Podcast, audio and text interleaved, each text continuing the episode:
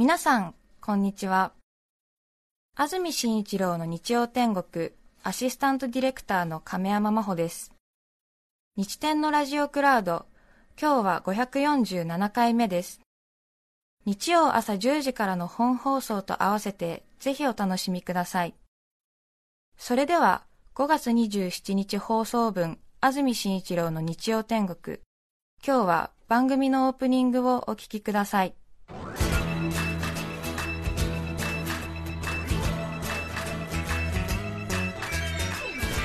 安住紳一郎の日曜天国。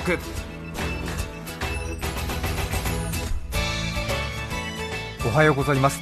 5月27日日曜日朝10時になりました。安住紳一郎です。おはようございます。中澤由美子です。皆さんはどんな日曜日の朝をお迎えでしょうか、はい、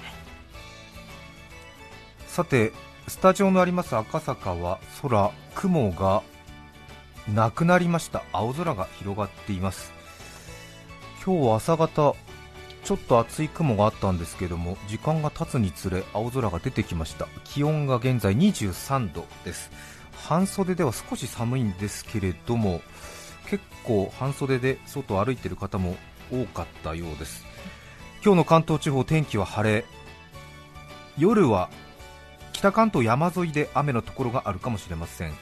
北関東山沿いで夜雨の可能性があります。南関東は今日一日晴れの予報です。最高気温は昨日と同じくらいのところが多く東京、横浜、千葉で26度水戸で23度宇都宮、熊谷、前橋では少し高く宇都宮27度熊谷、前橋で29度の予報です。そうですか。熊谷と前橋で29度まで上がりますか。そして明日月曜日ですが月曜日の天気は曇り朝は雨が降るところがありそうです。予想最高気温は26度前後。そして火曜日以降は曇り空が続く見込みです。そろそろ梅雨入りの発表などもありそうですね。それから電車の情報ですが渋谷駅の工事による運休があります。JR 渋谷駅では昨日から今日にかけて線路の切り替え工事が行われています。このため埼京線と湘南新宿ラインは今日の午後10時頃まで大崎駅と新宿駅の間で運休となっています。またこの影響で埼京線と臨海線の直通運転は中止されています。なお山手線は通常通りの運転を行っています。昨日、今日、それから来週6月2日、3日も工事が実施されるようですが埼京線の渋谷駅の位置を直す工事をしているようですね。ということで埼京線と湘南新宿ライン大崎駅と新宿駅の間で運休となっています、はい、なので埼京線から臨海線臨海線から埼京線の直通運転は中止。ということで山手線に乗って各駅で移動するしかないようですね、そうですね、はい、はい、なので埼京線から臨海線にそのまま行って東雲とか新木場とか舞浜とかに行きたい人は注意した方がいいですね。ちょっと時間が余計にかかりますね。そうですね。さて随分と夏らしくなってきましたね。日が長くなりまして。本当に。朝は4時くらいからもう明るいですもんね。農業の方などは朝を有効活用ということで太陽昇ってからすぐ農作業っていう方多いかもしれませんけれど私も土曜日の仕事終わって朝帰るのが大体5時くらいなんですけどもう今は日が明るいですもんね。なので何かちょっと普段見えないものがいろいろ見えたりして楽しかったりもするんですが今朝は赤坂で6時過ぎですかね。6時前か。赤坂はオフィス街なんですけども、はい、野良猫がたまにいまして野良猫がすごい大喧嘩してましてね朝6時ぐらいに、えー、ってやってまして、えー、朝6時なんてほとんど人が通ってないんで、あまりあの猫の喧嘩してる声っていうのは他の哺乳類にとってもあまりいい音ではないですね、私はまた猫を昔飼っていたので、何かちょっとね、はい、どういうことになってるんだと思って。少しねあの、はい、心かき乱されるものあります、あの声は。なので私は黒いカバンを道に置いてですね。ちょっとしたそのあれはよそ様の敷地なのかな？わからないけれどもちょっと膝ぐらいまで伸びているその芝草みたいなところをかき分けて、はい、やめなさい！言いに来ましたよね。喧嘩はやめなさい。やめなさい！ってね。ちょっとこっちも怖いからね向こうもこうやってこう睨み合ってますでしょ、えー、意外に至近距離で睨み合ってましてね、えー、白猫と黒虎でしたけどね、えー？白猫の方がちょっと体格が小さくて劣勢だったようですね、なので私は黒虎の猫の後ろから回って黒虎がやっぱりこっちを怖くなって見ますよね、そうするとその均衡状態が破れて白猫がさっと一目散で逃げていきましたね、はい、一見落着かなんて 最初どうしようかなって思ったんだけどさすがにずっとね、えー、あーってやってるから、うんどれどれと思って、やめなさいって言ってね、ザンザンザンってね、シャッシャッとかやめなさい。朝6時に、まあ、どちらかといえばその猫の喧嘩よりも猫に近づいてシャッシャッって言ってるおじさんの方が危険人物ではありますけどね、で白猫はシャッっていなくなったんで、でも黒虎の方は少しねこうまだちょっと。黒虎じゃないキジ虎っていうのかな、はまだ白猫の行った方を少しなんか警戒してましたけどね、えー、それで、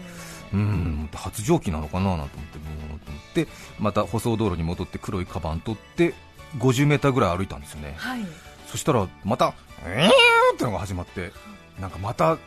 納得いかなかった白猫が戻ってきたみたいなんだと思って、そうか。うん物足りなかった。物足りなかったかなとか思って、う んまあ、やりたいんだったらやった方がいいかなと思ったんですけど、なんかちょっと、うん最後まで関わりたいっていう気持ちもあって やっぱり 100m 戻ってきましたね、えー、またカバンを置いて、うん、今度はもう慣れたもんでね、もうすぐもうスッと言ってもやめやめっつって、えー、そうですか、うん、やめやめっつったらまたスジュっていなくなりましたね、え。ー、うん。米朝首脳会談が実現するといいなみたいなそういう気持ちに至ったりして本当だ、なんか似てる。そうですよね、まあ、やる、やらないみたいな、ね、なんだやっぱやる、やるのかなみたいな、やらないのかみたいな、うんみたいな、まあ、それぞれのプライドもあるだろうしみたいな、まあ、でもここは赤坂の平和のために一つ穏便になんて思って、それで舗装道路ずっと歩いていって、赤坂通り出て、でそこから近道なんで、すっとこう180度転換して、あそこのコンビニエンスストアの前出てきたら、その喧嘩を途中でやめた白猫が堂々と俺の前をこうツーってって道路を渡ってったのね、上手に車通ってないタイミング見計らってスーってなんか行った時に俺に一瞥もくれてないからなんかなんかお前の恩人が今前にいるけどどういう気持ちみたいなこと。うん。みたいな。はあみたいな。ツーって言ってなんか。12メートル先を？12メートル先ススススって言ってなんかまた違う茂みの方にお蕎麦屋さんの茂みの方になんか 進んでいきましたけど。おーいなんつって声かけたいるよここにいるよ。ね。ね。なんていうね。猫の鳴き声も夏らしくなってきましたね。さて今日のメッセージテーマはこちらです。ずるい話です入間市の三丁さん34歳男性の方ありがとうございます。ありがとうございます。藤井聡太さんに影響され小学校時代ハマっていた将棋を最近しばらくぶりに始めました。対戦してくれる知り合いも友達もいないので基本はネット対戦でやっているのですが、はい、ねネット対戦便利みたいですね。最近あっという間に負けてしまったことがありチャットで何歳なんですか？と聞いたら小学校3年生ですと言われました自分も年齢を聞かれ34歳ですと答えるのはプライドが許さないと思い僕よりお兄さんですね僕は小2ですと答えてしまい 自分の心の狭さずるさに恥ずかしくなりました、ね、普通に小学生将棋大人に勝ってる子いっぱいいますからね。そうなんですね。調布市の夜明けの駅までランナーさん52歳男性の方ありがとうございます。去年夏高校野球の東東京大会を見に超満員の江戸川球場に行った時です。私の隣の席には70歳ぐらいの男の人が座りその隣の席にはその男の人の荷物が置かれていました、はい、すぐ横の階段を空席を探している人が何人も通りますが男性は荷物を置いたままなので、きっと知り合いが後から来るのだろうなと思っていましたすると若い女性が階段を上がってきてそれを見るや否や男性は荷物を素早くどけて ここ空いてますよと言ってどうやら知り合いではない初対面のその女性を隣に座らせました、今まで何人もの男臭い高校野球ファンが横を通り過ぎたのにそれをポーカーフェイスでやり過ごし女性と見るや代わりに早く荷物をどけたこの70代男性のずる賢さには半分眉を潜めながら高校野球好きなの？と楽しそうに女性に話しかける様子を見て 男として見習うべきところがあるなと感心してしまいました。そうね。うんでもこの人はね感心するだけ大人ですよね。はあ。なるほどね。女の人だったら座ってもらいたかったってことなんだろうね。高校 野球好きで地方予選から見に行かれる方多いと思いますけれど本当に私も好きでたまに行ったりしますけれど結構ね夏の直射日光が差してるんで日光の差してる席には誰も座りたがらないので日陰の席ってのが限られてますからね結構そこにこう席取り合いになったりしてしかも高校野球好きな人って初老の男性が多いので初老といっても60とか70とか俺も高校球児だったっていうようなそういう人たちがわっしゃりバックネット裏にいて7月の風とかがさーって吹くともう加齢臭でもうブッいやそれぐらいいや本当あのテレビ中継見てると匂いは伝わらないけれど、ね、まあ、最近はねバックネット裏は少年野球の皆さんが座ってることが甲子園球場でも多いですけれども、もう本当に夏の汗で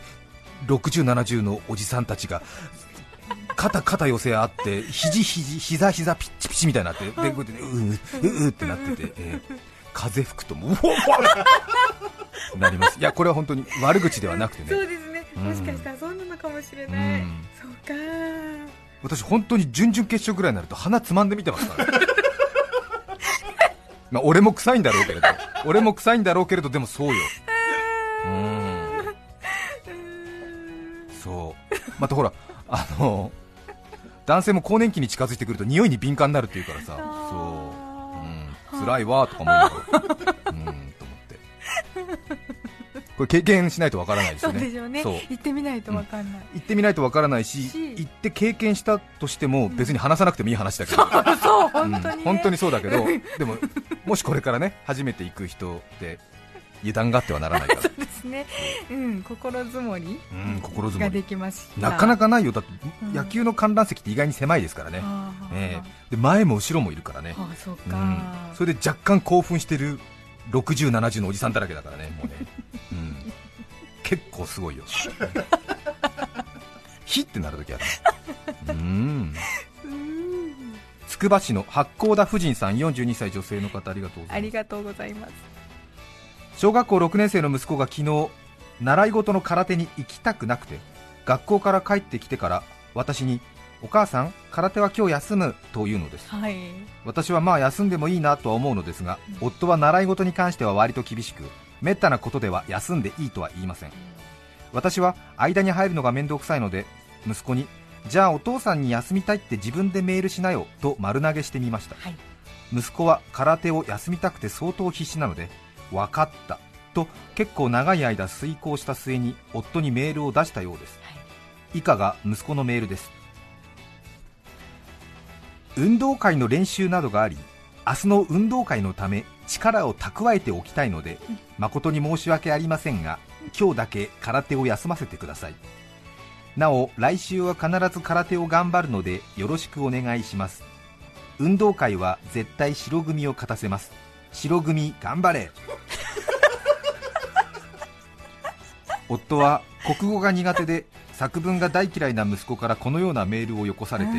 そんなに言うなら分かりましたと空手を休む許可をくれたようです、はい、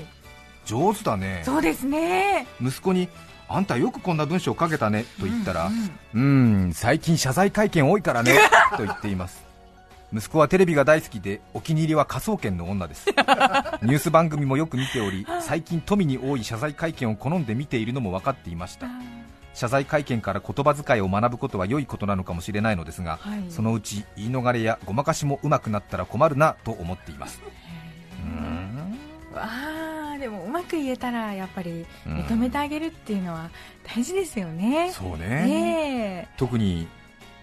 運動会は絶対白組を勝たせます、白組頑張れっていうねこの一文にぐっと心惹かれるですよね、はい、ですね。ダメ押しがきますね、最後に。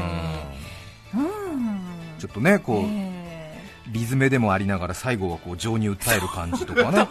本当にうまいわ上手、えー、素晴らしいね。才能を伸ばしてほしいですね、えー、三重県津市寂しがり屋のトニーさん女性の方ありがとうございます。ありがとうございます。ずるい話です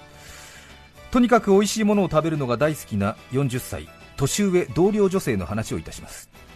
ある日アイスの差し入れを30個ほどいただきました、はい、フロアには10人弱。何回かに分けて彼女がアイスを配ってくれるのですが私たちに配られるアイスは毎回あまりパッとしない種類のアイスばかりなのです、はい、ふと見ると彼女は毎回美味しそうなアイスを食べていますうん。どういうことなのかと冷凍庫を見てみると彼女の好きな種類のアイスは毎回自分が好きな種類を食べられるように別に避けて置いてあるのです。またそのアイスをこっそり1人で食べてる姿も目撃したこともあります。ずるいなと思いつつここまで来ると逆に潔く気持ちがいい気がしてそんな彼女を毎日眺めています。わかりやすく、ね、これは揉めますね。これは揉めますね職場のお菓子ね。こういう小さいところでねそんな大事な自分の人間性決めなくてもいいのになって思いますけどでもそのね好きな味を食べるか食べないかっていうのはちょっとなかなかねそうですね。職場のねお菓子の分け方ありますね。そうですね。私の放送局で仕事をしてからとても好きなエピソードが一つあるんですけど、はい、8年くらい前ですかね。8,、うん、8年くらい前ですね。日曜日の夕方机仕事をしてたんですけどちょうど日曜天国終わってから夕方時間が空きますのでね。日曜日の夕方机仕事をしていたんですけど私たちアナウンサーのいるところっていうのは60人ぐらい入れる大きな部屋を割り当てられてるんですけど、はい、日曜日の夕方4時過ぎだとほとんど人がいなくて、うん、いても1人か2人、多くても3人、4人ぐらいですね。でその時は3人いたんですけど私と男の先輩と女性の後輩の3人いたんですね、ね日曜日、赤坂ほとんどお店やってないんでお昼ご飯食べられるところもあまりなくて私もそうだし他の2人もそうだったと思うんですけどお昼食べずとりあえず仕事終わらせて帰ってで家で昼夜兼用食べればいいやというような感じ腹積もりでこういるわけですよね、はい、で当然お腹空いてるんだけど我慢してるっていう状態が続いてて、はい、今は局内にコンビニエンスストアができたのでそこに行ってちょっと何かお菓子買うみたいなことがあるんですが当時はまだなかったのでまあ、お腹空いたなみたいな感じで誰かなんかくれないかなみたいな感じで仕事してるんですけどねそしたら私のこれ前も話しましたけどね、うんうん、私の机にいただき物の草加せんべいの詰め合わせが箱に入ってあったんですね。あの1枚1枚透明の袋に小分けされてて、はい、15枚くらい入ってて2000円とか2500円ぐらいで売ってるものですけどもそのおせんべいの詰め合わせがあってでもうちょっとお腹空いたんでこれ放送を開けて1枚食べようと思ったんですがただ静かな部屋で自分だけ草加せんべいバリバリ食べたらねちょっとさすがに他の人たちに申し訳ないからということで私の左斜め前の先輩に机のこの島をくるっと回って箱ごと持って歩み寄って、ええ、おせんべいいただいて今私これから食べるんですけど一緒に食べますか、うん、ってこうね聞きますよね、はい、社会人としては当然ですよねでお悪いな。面倒くさい安藤弘樹さんなんですけどそううんおそうそうそうそう。悪いななんて言って、えー、で安藤さんもお腹空いてるからそう食べるじゃない、はい、あ悪いねいいねとか言って、うん。はい、でおせんべいが3種類あったで普通の醤油味のおせんべいとごま入りのおせんべい美味しそうですよね、はい、醤油味のおせんべいとごま入りのおせんべいそしてもう一つはなぜか抹茶ペーストを表面に塗ってある変わり種ね。ちょっと見たことのないおせんべいでなんかそう。甘じょっぱいのかわからないけど海苔も巻いてなくて、うぐいす色のなんかセメント塗ったみたいな感じの、ねえー、であんまり私それ好きじゃないんですけど。で安藤さんどうですか？って言ったらごまかななんて言ってごま食べて、はい、で当然もう一人いる女性の後輩にも勧めるべきなんだけどちょうどその女性後輩と私が仕事のやり方を私が注意したことをきっかけにお互い険悪な感情を持ってた時期なんですよ、うん、私がその彼女に仕事のやり方で注意したのをきっかけにね。で10歳くらい後輩だから、すれ違っても向こう挨拶してこないしであからさまに俺を避けてるのが伝わってくるから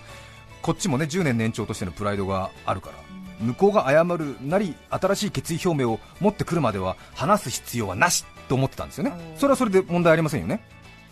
まあ、そうですね。ちょっと厳しめの先輩として正しい立ち位置かもしれません。そうですよね。はい、うん、しかもその時安藤さんと私がいる机は比較的手前の方で2人近かったんですよ。はい。で彼女がいる席は2人から最も遠い机の島のしかも向こう側の壁側の机に突っ伏してふて寝してるんだかパソコン見てるんだか分かんないこう雑誌の山とかに隠れてこう上半身を机の上に伏して寝てるわけ、うん。で多分俺がいるから気配も消してるだろうしみたいな雰囲気なのよ。ははそんなところでわざわざ10年先輩の俺がおおおせんべい食べるって持ってく必要はないでしょ。そうですね。まあ、持ってってもいいんだけど、ん。まあ、心が狭い俺としてはさ、う。ん。持ってく必要はないって私は判断したし安藤さんも、まあうん。まあ、2人なんか険悪な雰囲気だからそういう感じなんだろうなと思ってもう感知してない感じ。うん、で日曜のお昼抜いてる2人だからその静かな部屋でバリバリバリバリおせんべいを食べたわけでしょ で2人とももう2枚目とかに入っちゃってるうん。でまたごまの匂いがね余計に香り立ちますからね、ええ。そしたらついに我慢できなくなったその壁の向こうの方にいる後輩の女性が一番向こうからヒールつかつか言わせて俺のところに来るわけ。ねもうイメージしやすいんで言っちゃいます。田中みな実さんなんですけどね、ええ。田中みな実さんがこうこっちにガッてやってくるわけ。で私も本当底意地悪いからもうこっちに来るって気配分かってんだけども机の横に立たれても全く気配を感じないみたいな感じでデスクワークずっと続けてるわけね。で向こうが謝るまで絶対口聞かないもんねって思ってもうものすごい意地になってもう肩にものすごい力入ってるわけ。でついに彼女が1年半ぶりに私に口を聞くんだよね、うん、長いんだよ。アナウンサー同士はこじれると長いから、ね、職場の移動がないから、あ1年半ぶりに田中みな実さんが私に口を聞くんだよね私にも1枚おせんべいください。いや相当お腹空いてたんだと思うんだよね。で安藤さんと俺がもうバリッバリバリッバリ静かな部屋で2枚も3枚もおせんべい食ってるからえもう我慢できずになって私とのその険悪な雰囲気を忘れてついに意を決して私にもおせんべい1枚いただけますかって言ったのねーで私のこの底意地の悪さもねず抜けてるから私はその箱の中から人気のない抹茶テイストのせんべいを 目も見ずに入ってあげたわけ。意地悪い。底意地悪いよね。頑そしたら折れてきたのに。田中さんはそのうぐいすよのせんべいを持って自分の机の方にまた戻っていくわけね。戻った。うん戻っていくわけ、はいありがとうございます。えーうんうん。って言ったかな？ちょっとわからないけどね。それで向こうの方で雑誌の積んだなんか影の方で一口食べたなっていう音は聞こえたんですよね。そうするとまたツカツカツカツカってさっきよりもスピードを上げてこっちまた戻しちゃうなんだなんだ。ご皆さん想像つくと思いますけども私にもごまのくださいって。言って抹茶屋だった。その時もう私にもごまのをくださいって言った時にもう3人はもうこらえきれずに大笑いになっちゃったんで。そう簡単にね、まあ、許さないと意固地になっていた私もはい。2人の険悪な空気さしてはい。余計なことを言わないようにしていた安藤さんとはい。若いなりに、まあ、孤立するのを覚悟で自分を貫こうとしていた、まあ、若手当時の田中さんとはい。まあ、それぞれの、ね、意地があっったわけですけどもね、まあ、それぞれの考えあったんですけど、えーまあ、職場のお菓子の誘惑に負けてそれぞれが意地を曲げるというね。そうですね。お菓子偉大ですね。お菓子偉大ですよ。うん。あんなに鼻っ柱の強い田中みな実さんの気持ちをはい。おせんべいが曲げたんですか。らそうですそうです。ここはもう折れてうんおせんべいもらいに行こう。そうですよ今だって思ったわけですもんね。その後どんな話したのかよく覚えてないんですけれども、またねもう2人とも会社辞められているので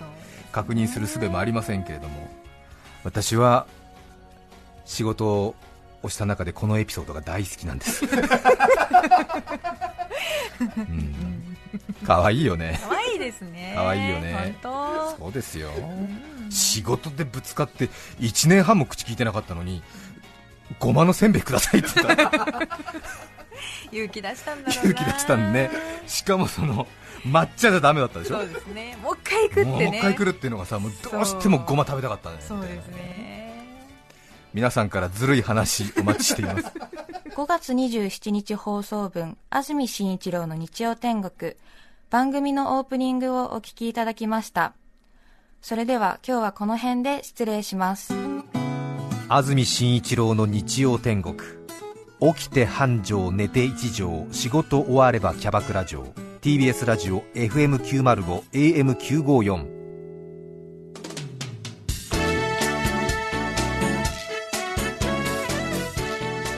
さて、